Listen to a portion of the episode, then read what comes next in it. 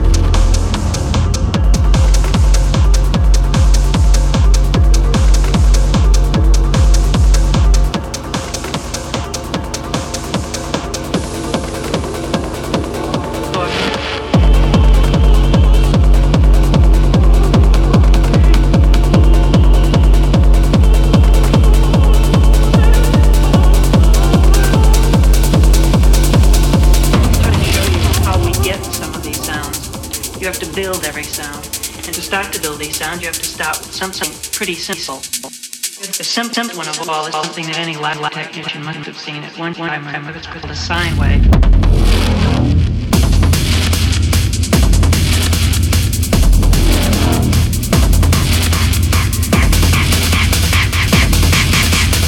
A little bit more complicated wave is called sawtooth.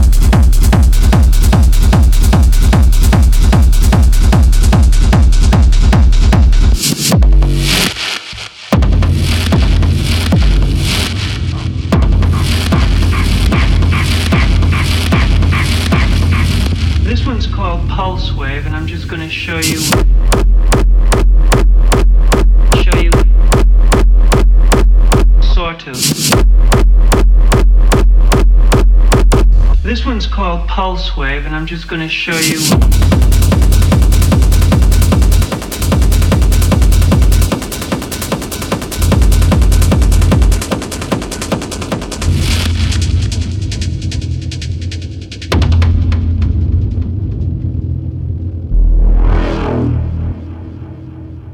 Now I'll patch this up here into one of my output modules and um, try and show you how with these primitive sounds we start to get some very musical sounding things.